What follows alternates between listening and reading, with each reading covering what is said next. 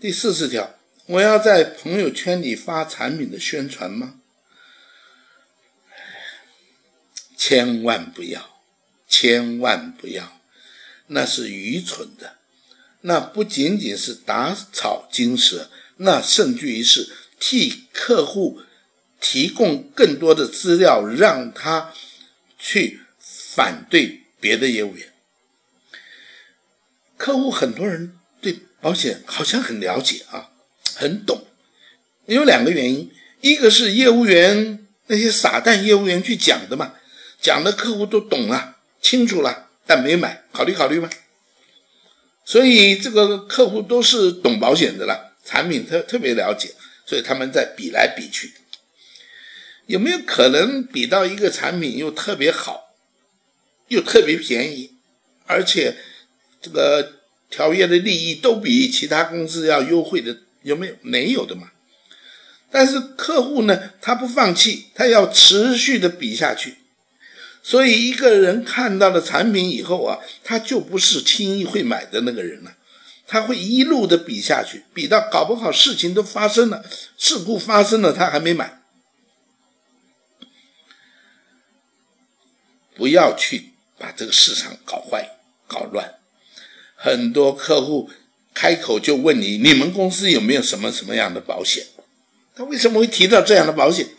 是因为有别的业务员跟他说过嘛？那个别的业务员跟他说了以后，他买了没？没买嘛，没买他才会再问你嘛。如果买了，他还要问你干嘛？所以前面那个笨业务员去讲了那么多，没有生意，而害得你也没生意。你说这不是愚蠢到家的一堆混一堆笨蛋所以啊，你在朋友圈发产品，那你就是在制造你的麻烦。然后呢，他不会给你买。然后呢，啊，将来啊，客户就一直钻研在产品里，在挑剔，在找更好的产品。你不可能有更好的产品，没有任何一家保险公司的产品摊在台面上是其他各家公司无法比的，没有这样的可能性。如果有这样的可能性，那保监会不知道在干什么的。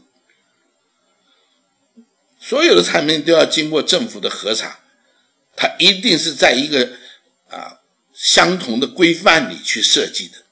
从精算的角度，每一家公司所依据的东西，它都是相同的，那怎么可能有差异呢？那么有的产品夸大其词，隐匿隐瞒了一些缺点，那么你呢？失去了竞争力，因为你失去了竞争的机会呀。你被人家走在后面的人干掉了。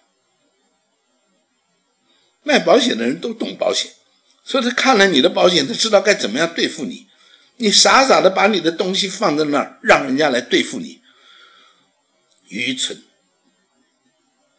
嗯，不要再说了，再说了哈，王老师一直骂人也不太好。其实我是很有修养的，我不喜欢骂人。哎呀，这应该叫做爱之深责之切吧。